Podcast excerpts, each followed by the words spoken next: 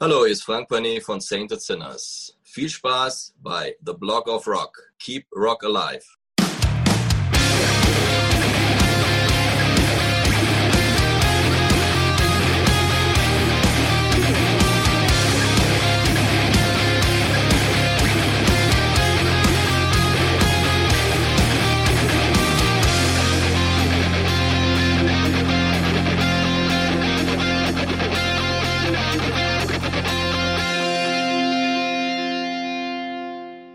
Hallo, willkommen bei The Block of Rock, deinem Hardrock und Heavy Metal Podcast Musikmagazin.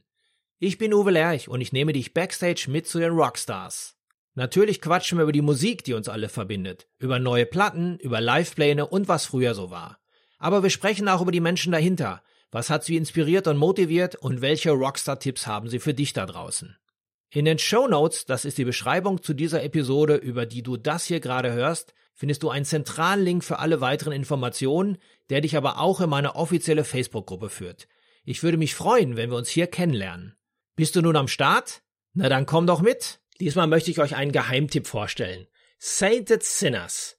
Die Band des deutschen Gitarristen Frank Panet ist mit ihrem dritten Album Unlocked and Reloaded am Start und dürfte allen Classic- und Heavy-Rock-Freunden vom Start weg gefallen.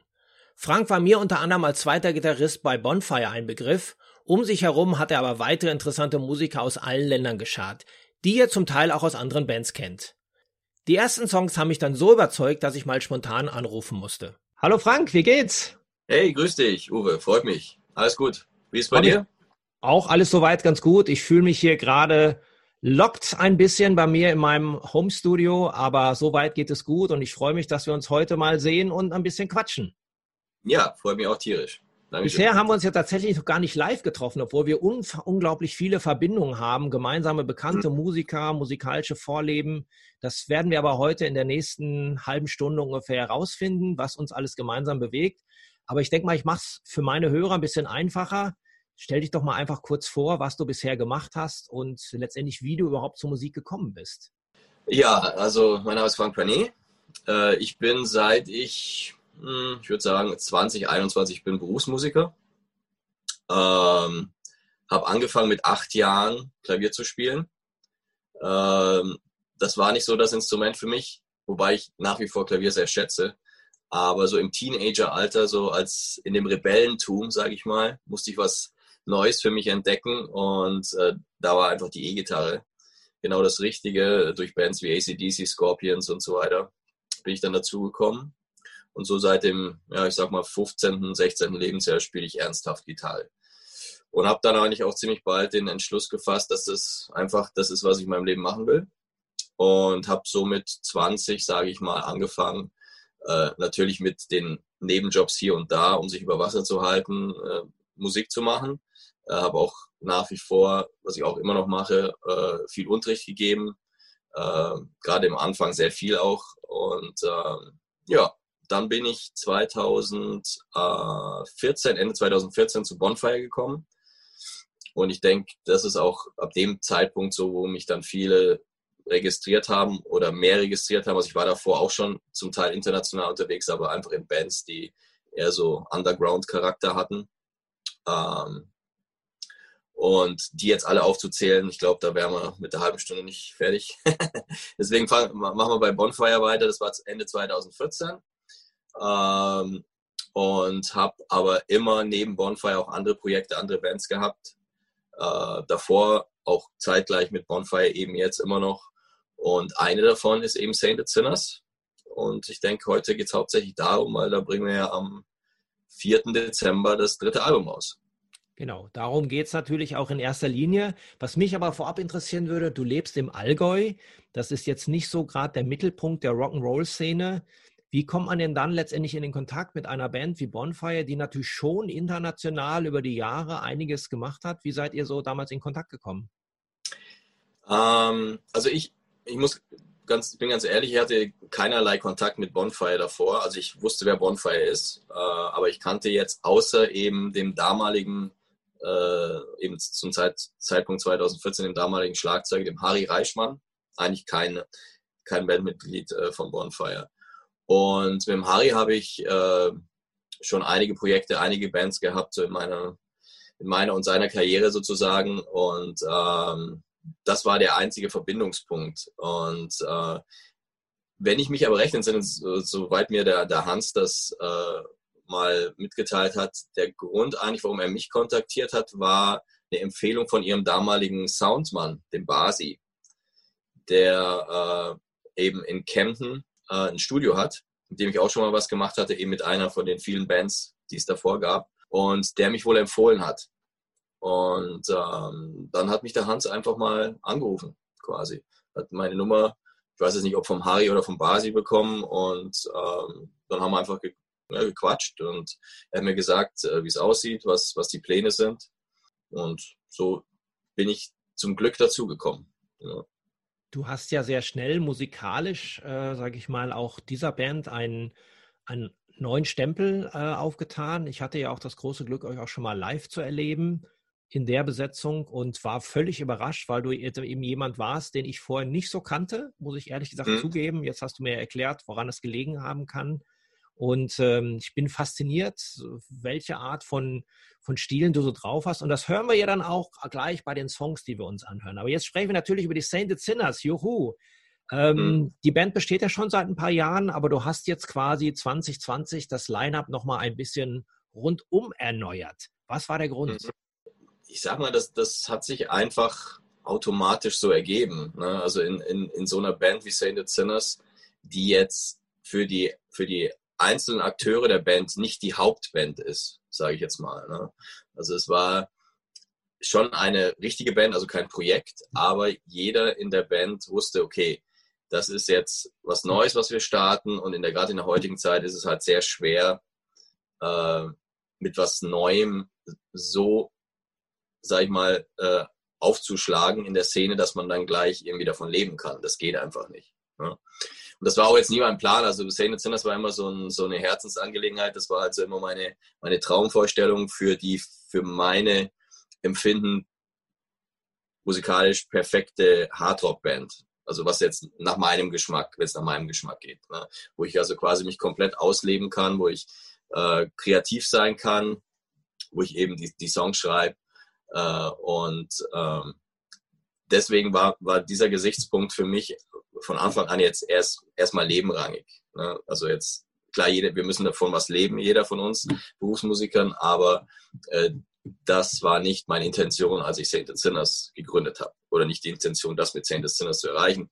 Was eben bei anderen Mitgliedern und in dem Fall eben dem ehemaligen Sänger anders war. Für ihn war Sainted Sinners die damalige Hauptband. Ne? Und äh, da gab es dann eben leider jetzt dann nach dem zweiten Album gab es sozusagen die Kollision äh, der Vorstellung. Äh, er hat halt gehofft, Saint Sinners könnten mit dem zweiten Album schon mehr oder weniger die Welt touren und äh, davon leben, was einfach meiner Meinung nach unrealistisch war und ist einfach. Ne? Und deswegen kam es da zum Bruch und er wollte sich eben mehr auf seine äh, Solo-Geschichte konzentrieren. Äh, und wir sind da jetzt ohne großen Streit auseinander, aber das war einfach so ein Punkt. Für mich war es klar, okay, Bonfire ist gerade auf dem Live-Sektor meine Hauptband. Was die Kreativität angeht, habe ich meine anderen Projekte, habe ich eben Sainted Sinners und andere Geschichten. Aber äh, ich habe mir nie vorgestellt, dass ich jetzt quasi auf einen Schlag mit Sainted Sinners sozusagen mein Lebensunterhalt verdienen kann. Ne? Und da gab es eben die unterschiedlichen Vorstellungen und deswegen kam es dann auch äh, eben zu diesem Bruch mit, mit, mit David. Und ähm, wie gesagt, aber ohne Stress. Und es war auch wirklich nicht, lag nicht an der Musik oder irgendwelchen anderen Differenzen, sondern einzig und allein daran. Der äh, ehemalige Bassist, der Malte, den hat David in seine Soloband mit übernommen und für den Malte, glaube ich, ist es stilistisch so, dass er eher in diese Richtung tendiert, was der David jetzt macht mit seinem Solo, mit seiner Solo-Geschichte. Ist ein bisschen Metal-lastiger. Ne? Und äh, das war auch vollkommen okay. Ich habe ihm immer die Türen offen gehalten. Ich habe gesagt, Malte, du kannst gerne beim David und bei Saint Sinners spielen, aber er wollte sich da auf eins quasi konzentrieren. Genau. Und ja, deswegen gab es jetzt ein neues Lineup. Ihr habt ja dann an der Mikrofonfront ja auch jemanden dazugeholt, der mich völlig überrascht hat. Ich habe ihn schon mal live erlebt mit seiner eigentlichen Hauptband, den Tigers of Pantang, wo er ja auch nicht der Originalsänger ist, sondern eben auch einer in der langen Liste von vielen guten Sängern. Ähm, Habe ihn mal auf einem Festival erlebt, fand ihn auch sehr gut. Aber das, was er jetzt bei euch auf dem Album abzieht, finde ich einfach Wahnsinn. Er hat so viel Eigenes drin. Manchmal erinnert mich doch an so einen jungen Robert Plant, äh, vielleicht auch an den, mhm. von den Locken her, äh, die er hat, ja. aber auch stimmlich von den Phrasierungen her.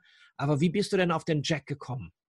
Interessante Story dazu ist, der Jack war eigentlich, als ich diese Idee hatte, Sainted Sinners. Also ich will eine, ich will eine Band gründen, die quasi ähm, klassischen Heavy Rock spielt mit allen seinen Facetten. Und ähm, mir dann überlegt habe, wer könnte der Sänger für die Band sein. Damals war, war Jack eigentlich schon in meinem Kopf. Also ich kannte ihn ja von Tigers of Pantang.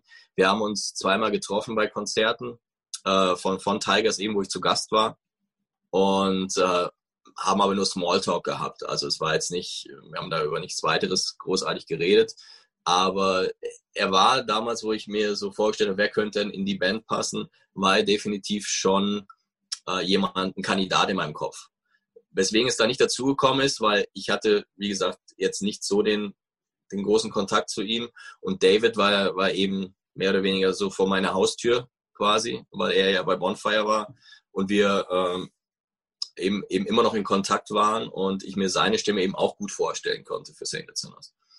Und ähm, aber eben jetzt, nachdem es nach dem zweiten Album jetzt zu der Trennung kam äh, mit David, äh, war Jack auf jeden Fall sofort wieder in, meine, in meinem Gedächtnis als derjenige, der in Frage kommen könnte. Und habe dann äh, über den ehemaligen Tigers-Gitarristen, den Mickey, mit dem ich befreundet bin, äh, habe erstmal Mickey gefragt, du, wie, wie sieht's denn aus beim Jack? Macht der nur Tigers exklusiv oder ist der auch offen für andere Projekte? Und er sagt, hey, ich kann mir gut vorstellen, dass er da voll Bock drauf hat und hat mir seine Nummer gegeben und dann habe ich ihn quasi mal angeschrieben und er war auch gleich sehr enthusiastisch, was die Sache anging.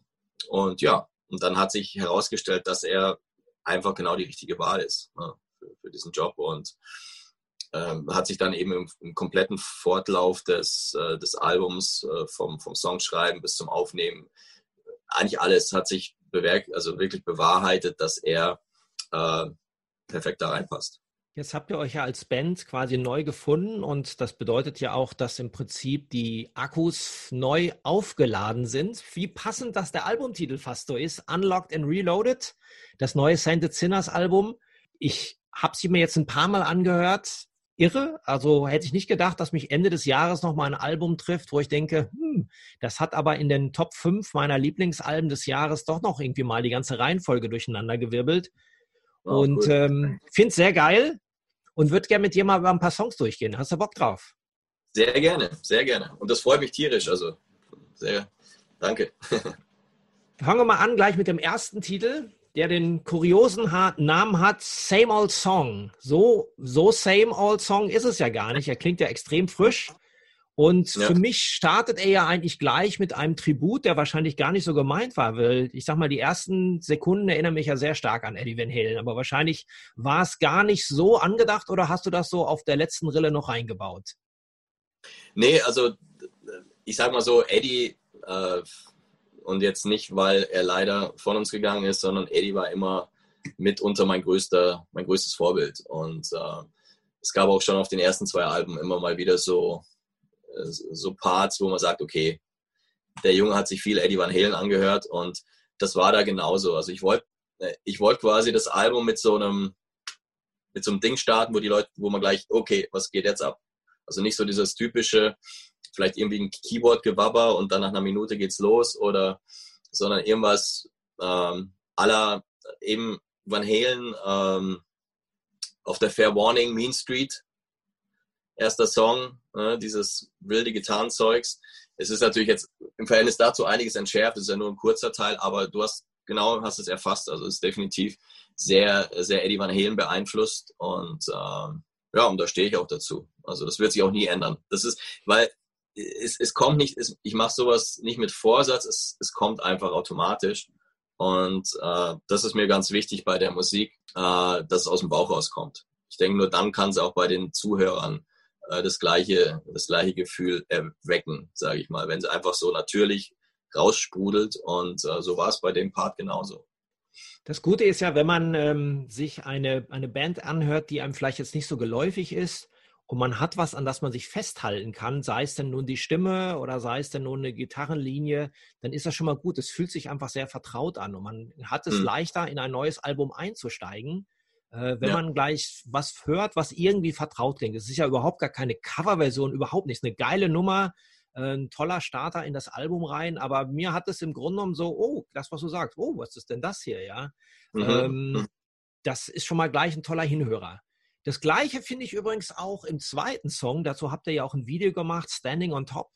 Ähm, mhm. Ist eine, eine super geile Nummer, ein richtiger Ohrwurm aus meiner Sicht. Aber da ja. gibt es eine Melodielinie drin, die mich ja auch an was erinnert. Und ich habe lange überlegt, aber ich bin dann auf Sweet Child of Mine gekommen. ja, ähm, Du, mein, du meinst quasi dieses, dieses Anfangs-Gitarrenthema. Genau, ne? genau. genau. Ähm, ja, du, als ich angefangen habe, sage ich mal, gitarrenorientierte Musik zu hören, da war natürlich äh, Guns N' Roses, war so, sage ich mal, Anfang der 90er bei mir.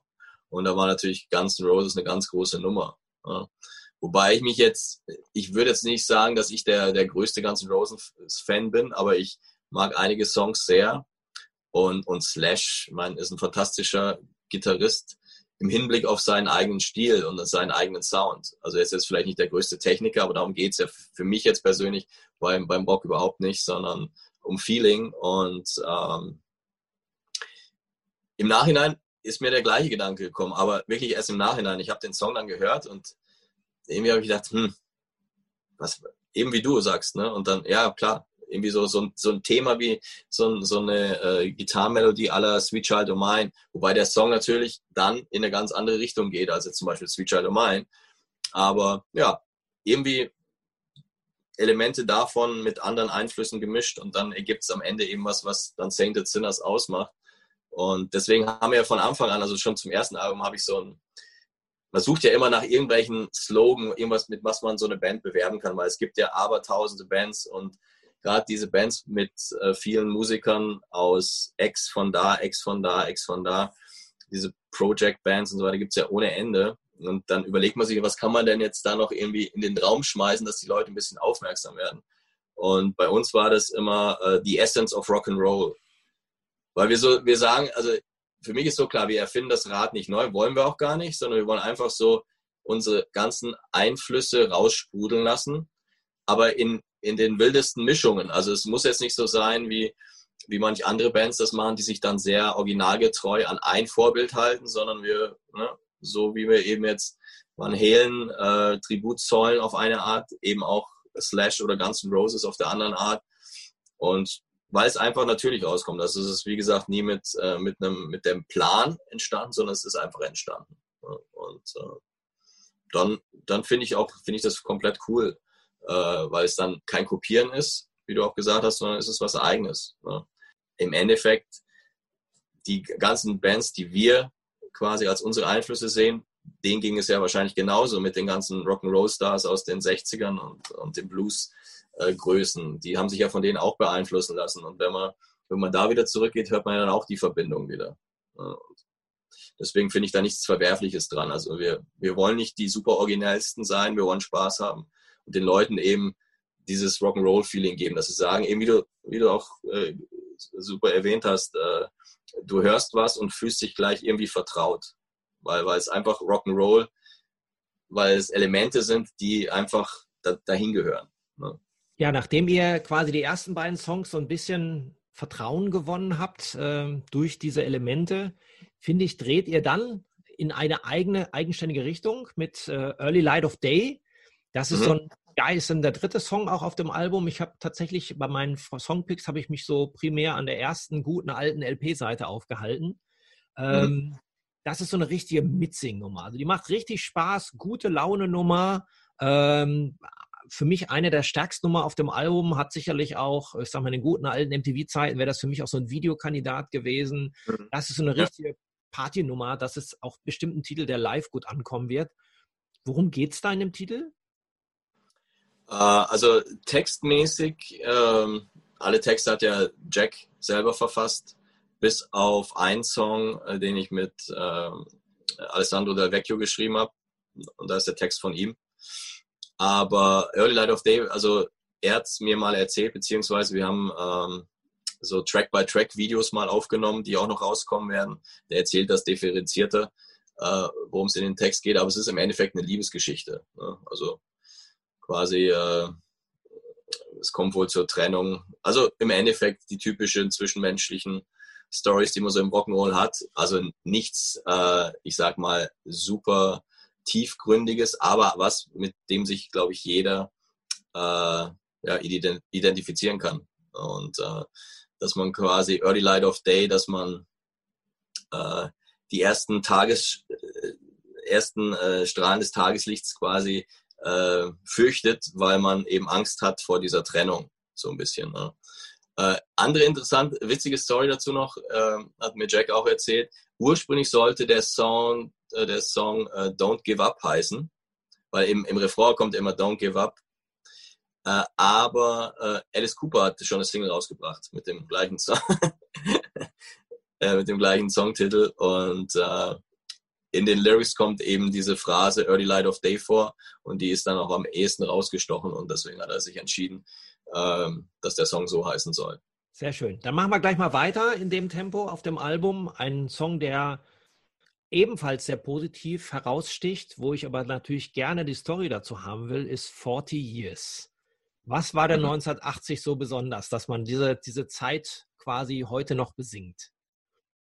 Wie gesagt, Texte sind von, von Jack, äh, aber ich denke für alle in der Band äh, passt dieser Song gut, weil es geht im Endeffekt um diese, diese Zeit äh, seit der Kindheit oder ab dem Punkt, wo man einfach angefangen hat, Rock'n'Roll zu hören und wie einen der Rock'n'Roll begleitet in diesen 40 Jahren oder vielleicht 35 Jahren oder vielleicht 45 Jahren, je nachdem, äh, Guck wie alt man so ist. An. Bei, ich, bei 35 habe ich auf dich geschaut. Ach stimmt. Ah ja, hast recht, hast recht. Stimmt? genau, und äh, genau darum geht es im Endeffekt. Also auch einfach ein, ein Song, in dem es auch um die, um die Liebe zur Musik geht und wie sie einen begleitet. Und eben äh, im Falle von Jack eben äh, für ihn 40 Years, seitdem er quasi den, den Rock'n'Roll sozusagen im Blut hat und er ihn nicht mehr losgelassen hat. Und passt auch, finde ich, gut zu der Nummer, äh, die ja musikalisch auch ja, äh, wir haben immer gesagt, es ist so eine, so ein bisschen eine Mischung aus Purple und Van Halen eben. Ne? Das heißt, so dieser schnellere Shuffle, äh, der, den eben Van Halen sehr gut zelebriert haben, aber eben auch Purple und dadurch, dass wir auch die Hammond mit drin haben, kommen natürlich die Vergleiche zu die Purple und ja, macht einfach auch Spaß. Also das war, ähm, das war die erste Nummer, die ich für das neue Album geschrieben habe. Genau, das war der sozusagen der erste Song, den ich dann in unserer Arbeitsweise, wie wir das machen, immer dann zu unserem Schlagzeuger Bercy nach Ungarn schicke, der dann Drum-Pattern dazu macht und dann geht es quasi weiter. Kommen wir von der Hammond zum Hammer, und zwar zum Hammer of the Gods. Das ist ja nun eine Nummer, die hat mich am Anfang total gefesselt. Ähm, da muss man ja nicht lange hören, um zu überlegen, an was erinnert die einen denn wirklich. Ähm, aber das ist, sag mal, ein, ein, ein Wahnsinnssong und in Verbindung mit der, sag mal, Stimme von, von Jack, die ja, wie ich vorhin schon sagte, an einen jungen Robert Plant erinnert und ähm, man im Grunde genommen auch äh, ja ein sehr starke Jimmy Page-artige äh, Riffs drin hat. Das ist doch eine Nummer, die eigentlich perfekt auf, auf eine der ersten vier Led Zeppelin-Alben gepasst hätte. Ja. Klingt ja auch ja. letztendlich über diese Zeit so ein bisschen. Worum geht es im Hammer of the Gods? Da geht es im Endeffekt wirklich um Led Zeppelin. Also der, der komplette Text ist im Endeffekt ein, ein Tribute an Led Zeppelin. Also äh, mit Sicherheit Jacks, Jacks Lieblingsband und Robert Plant ist mit Sicherheit sein größter Einfluss. Das ist unschwer zu überhören. Und für mich auch eine meiner absoluten Top-Favorites. Ähm, was ich an Led Zeppelin immer so geschätzt habe, äh, einfach also an Jimmy Page, äh, wahnsinniges Songwriting im Sinne von äh, Experimenten mit, mit verschiedenen Tunings, verschiedenen Stimmungen äh, und dieses Exotische, was ja auch eine, eben ein Song wie zum Beispiel Kashmir hatte, was irgendwie schon für die damalige Zeit bahnbrechend war. Und genau, und sowas wollten wir quasi in dem Fall in, dem, den Song reintransportieren. Und dann hat sich es einfach angeboten, äh, im, im Songtext dann, im Song selber über Led Zeppelin zu singen. Also wirklich so äh, den, den, den großen Tribut zu zollen in dem Fall. Und ich finde die Lyrics sind mega geworden, weil sie eben auch Zitate aus den aus Songtiteln von Zeppelin Intus haben. Und ähm, ich denke, jeder, der auf Led Zeppelin steht, dem sollte das gefallen als eine, sag ich mal, äh, eine, eine Version von einem Zeppelin-artigen Song in 2020. Also wie gesagt, er hätte ja wirklich äh, sehr, sehr gut auf die dritte oder vierte Led Zeppelin-Album passen können, so von der Gesamtstimmung her. Aber es ist einfach moderner produziert und daher klingt es dann doch wieder wie ein Sainted Sinner Song. Nach so ja. viel Emotion und so viel Power habt ihr, geht ihr dann mit dem Tempo ein bisschen runter. Ähm, ein Stück, der mir als äh, alter Kuschelrocker natürlich sehr gut gefällt, ist I Can't Wait, die, die mhm. obligatorische Powerballade auf einem Hardrock-Album. Genau, die gehört auch hin. Ähm, Feuerzeuge hoch, hoffentlich dann irgendwann mal und mitsingen und äh, ja, schunkeln. Aber eine, eine tolle Nummer, die im Grunde genommen auch so von der Machart her in der zweiten Hälfte der 80er geschrieben worden wäre, wahrscheinlich, wenn es euch dann dran gegeben hätte. Ja, durchaus. Also mit Sicherheit auch von, von solchen Bands beeinflusst. Ähm, und ich, ich, ich denke, man kann sagen, eigentlich die allererste Sainted Sinners Ballade überhaupt. Also wir hatten äh, auf den ersten zwei Songs, äh, sorry, äh, Alben hatten wir Songs, ähm, die balladenähnliche Parts hatten, sage ich mal, aber jetzt nicht wirklich, so wie du sagst, so eine Powerballade in dem Stile sind. Und ähm, diesmal hat sich es einfach angeboten eben, weil wenn du Songs schreibst und du weißt, für wen, welchen Sänger du dir schreibst, und ich wusste ja für Jack diesmal, äh, dann, dann schreibst halt auch anders irgendwie. Ähm, und äh, ich konnte mir das eben super vorstellen bei ihm, dass er eben so einen Song perfekt rüberbringen kann. Und dennoch ist es, sage ich mal, ein Song, in dem viel passiert. Wir haben dieses, diesen Mittelteil, dieser, dieser Solo-Part, ähm, wo es interessante Story, äh, ich als Gitarrist, das wird mir jetzt keiner glauben, weil es sind ja immer die Gitarristen, die immer viel, viel Noten spielen wollen. Und ich wollte eigentlich viel weniger Noten spielen in dem Solo. äh, weil ich habe dies, diesen Part quasi geschrieben und dachte mir, cool, gefällt mir, aber ich weiß nicht, ob das nicht too much ist für diese Ballade. Und habe aber erstmal in der Pre-Production-Version immer dieses Solo drin gehabt und habe es dann auch final so recorded erstmal. Und aber, aber immer noch mit mir so hin dann heißt es wieder, ach komm, jetzt muss er in der Ballade auch noch so viele Noten spielen, typisch, ne? Gitarristen halt. Und habe dann ein zweites Solo aufgenommen mit wesentlich weniger Tönen. Also eher, sag ich mal, Gary Moore beeinflusst, viele Bandings und so weiter. Und dann waren es alle meine Bandkollegen, die dann gesagt hey, das kannst du nicht machen, du musst das Original-Solo da lassen. Das war so geil, das war so was Spezielles, weil das keiner erwartet an der Stelle. Und dann ist es dann doch so geblieben am Ende. Also es, es, war jetzt die, mal ausnahmsweise nicht der Gitarrist, der die vielen Noten spielen wollte, sondern die restlichen wollten, dass der Gitarrist viele Noten spielt.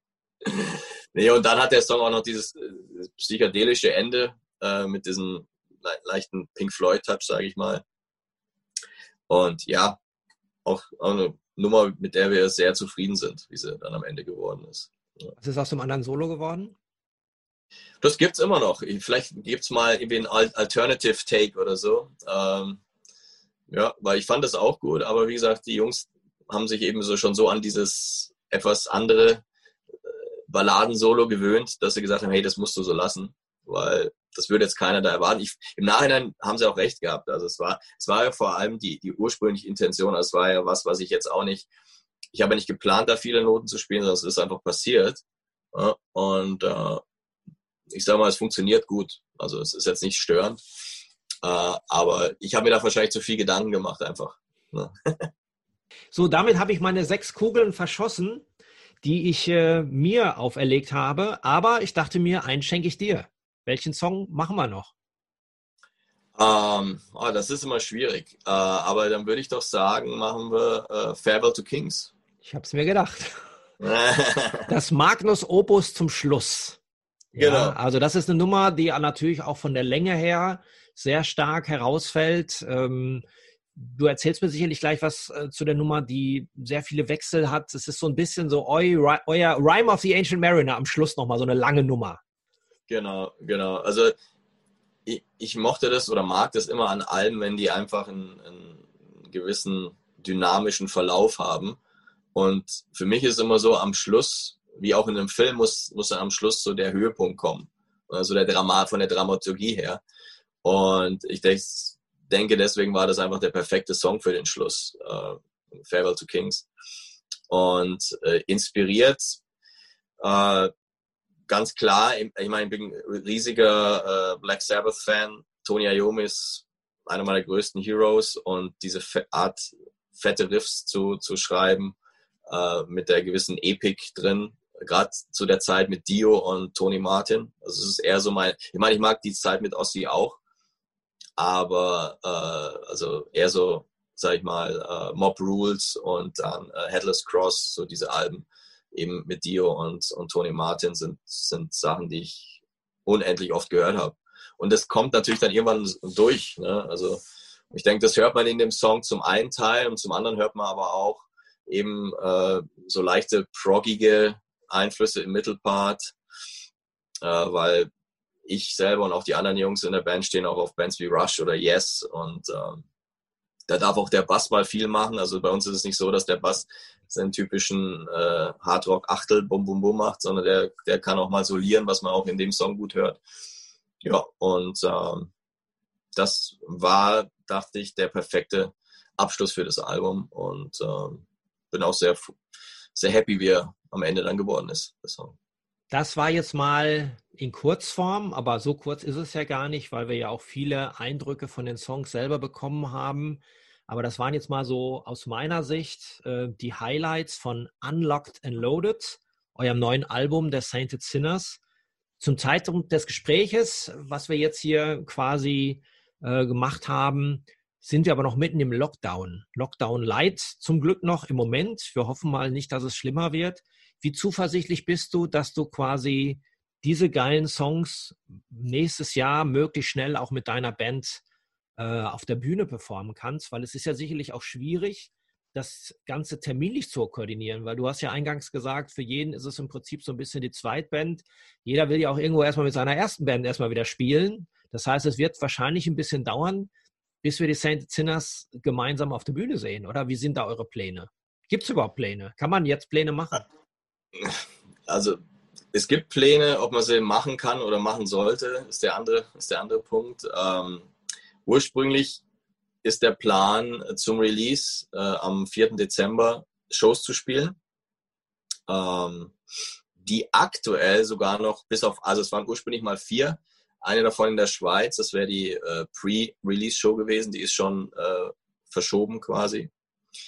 Ähm, die anderen drei in Deutschland sind jetzt offiziell noch on sozusagen. Ne? Also es wäre 4., 5. und 6. Dezember. Ähm, weil ursprünglich, äh, als wir quasi den, den CD-Release geplant haben, auch mit dem Label besprochen haben, äh, haben wir hin und her überlegt, was macht Sinn? Sollen wir gleich auf 2021 gehen oder sollen wir es versuchen, noch dieses Jahr rauszubringen? Und wir haben uns dann eben entschieden, es noch dieses Jahr zu machen. Einfach aus dem Grund, weil ich vermute, dass nächstes Jahr sehr, sehr überflutet wird. Wenn über, also wenn es wieder möglich ist, dann sehr überflutet wird von Releases und Touren. Und äh, eben, wie du sagst, bedingt durch die Hauptbands der einzelnen Akteure, es dann noch schwieriger macht, vielleicht das Album zu promoten und auch mal live äh, darzubieten. Und deswegen haben wir uns für die, für die Dezember-Shows entschieden nachdem es ja jetzt wieder, äh, wieder im oder im Light Lockdown sind und man nicht weiß, was nach dem Light Lockdown passieren wird, ist es natürlich so, dass man realistisch die Chancen sehr, sehr schwinden sehen, dass diese Dezember-Show stattfinden können. Ähm, irgendwo hoffen wir es immer noch, aber klar, wir werden es erst wissen, wenn eben nach diesem, ich glaube, in Deutschland bei uns ist der 24. November, wenn ich mich recht entsinne, irgendwie sowas. Und bei uns kommt halt noch hinzu, unser Schlagzeuger aus Ungarn, äh, Keyboarder und Sänger aus Italien. Ähm, wenn es da, kann es natürlich wieder ganz anders aussehen. Die dürfen vielleicht gar nicht ausreisen und solche Geschichten. Also es ist, es ist einfach für sehr schwer, überhaupt irgendwas zu planen. Ähm, aber wir wollen, wenn irgendwie möglich, äh, auf jeden Fall live spielen, weil äh, wir haben es beim, beim Videodreh festgestellt. Äh, da war gleich eine, eine Chemistry da und eine, eine Magie da, obwohl wir ja nur Mini-Playback-Show quasi gespielt haben auf der Bühne, aber wir waren zusammen auf der Bühne. Und äh, ja, hat gleich, es hat gleich gerockt. Also es war nicht so irgendwie fünf Leute, die sich jetzt quasi, und es war ja wirklich so, wir haben uns ja in der Konstellation zum ersten Mal so getroffen und haben dann gleich ein Video gedreht. Aber wenn du das Video anschaust, hast du das Gefühl, die spielen schon Jahre zusammen. Und dieses Feeling hatte man einfach. Und deswegen äh, wollen wir unbedingt äh, was machen, äh, sobald es geht. Wir haben jetzt im April äh, diese Schweiz-Show verschoben und haben jetzt eine weitere Show am 9. April in Oberhausen jetzt mal offiziell drin. Am 10. wird eine Show in Belgien folgen. Ähm, und jetzt warten wir mal ab, wie das mit den Dezember-Shows läuft und hoffen, die dann, wenn möglich, terminlich, wenn wir sie verschieben müssen, dann auch in diesen Zeitraum zu packen. Also immer abgestimmt quasi mit meinem Termin mit Bonfire, Jacks Termin mit Tigers und Ernesto, unser Keyboarder, spielt ja bei Gotthard. Also es wird nicht leicht, aber wir werden alles versuchen.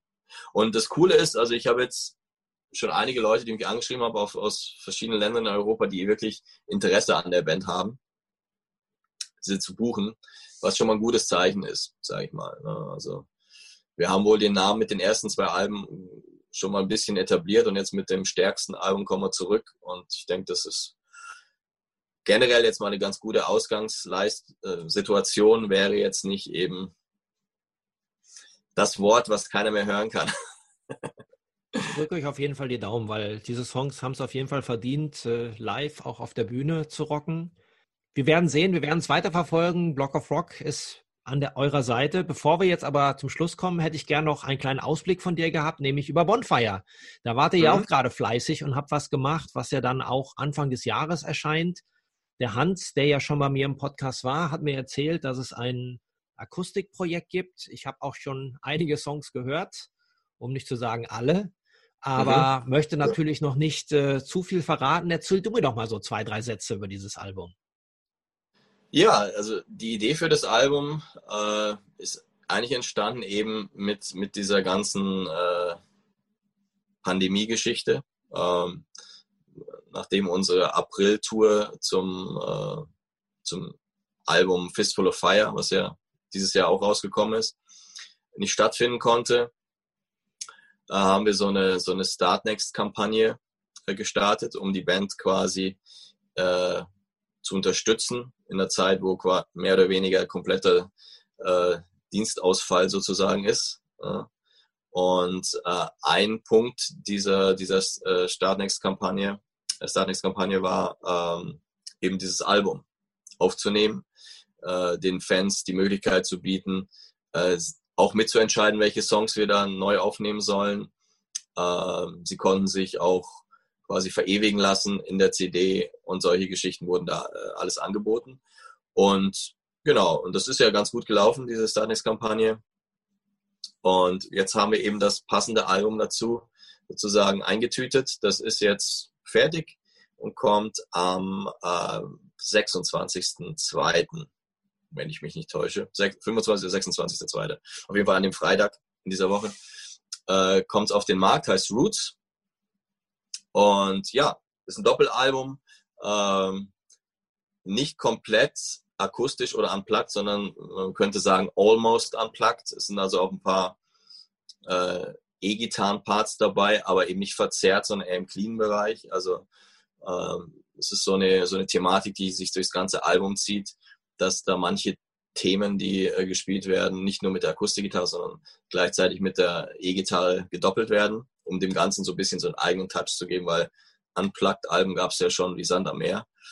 Und ähm, das ist jetzt, sag ich mal, ein bisschen was Eigenständiges. Und ähm, ich finde es super geworden. Äh, da auch ganz großen Respekt an Hans, der ja, sag ich mal, der Mastermind äh, hinter solchen Projekten ist und da immer sensationell gute Ideen hat und ähm, hat er auch diesmal wieder bewiesen.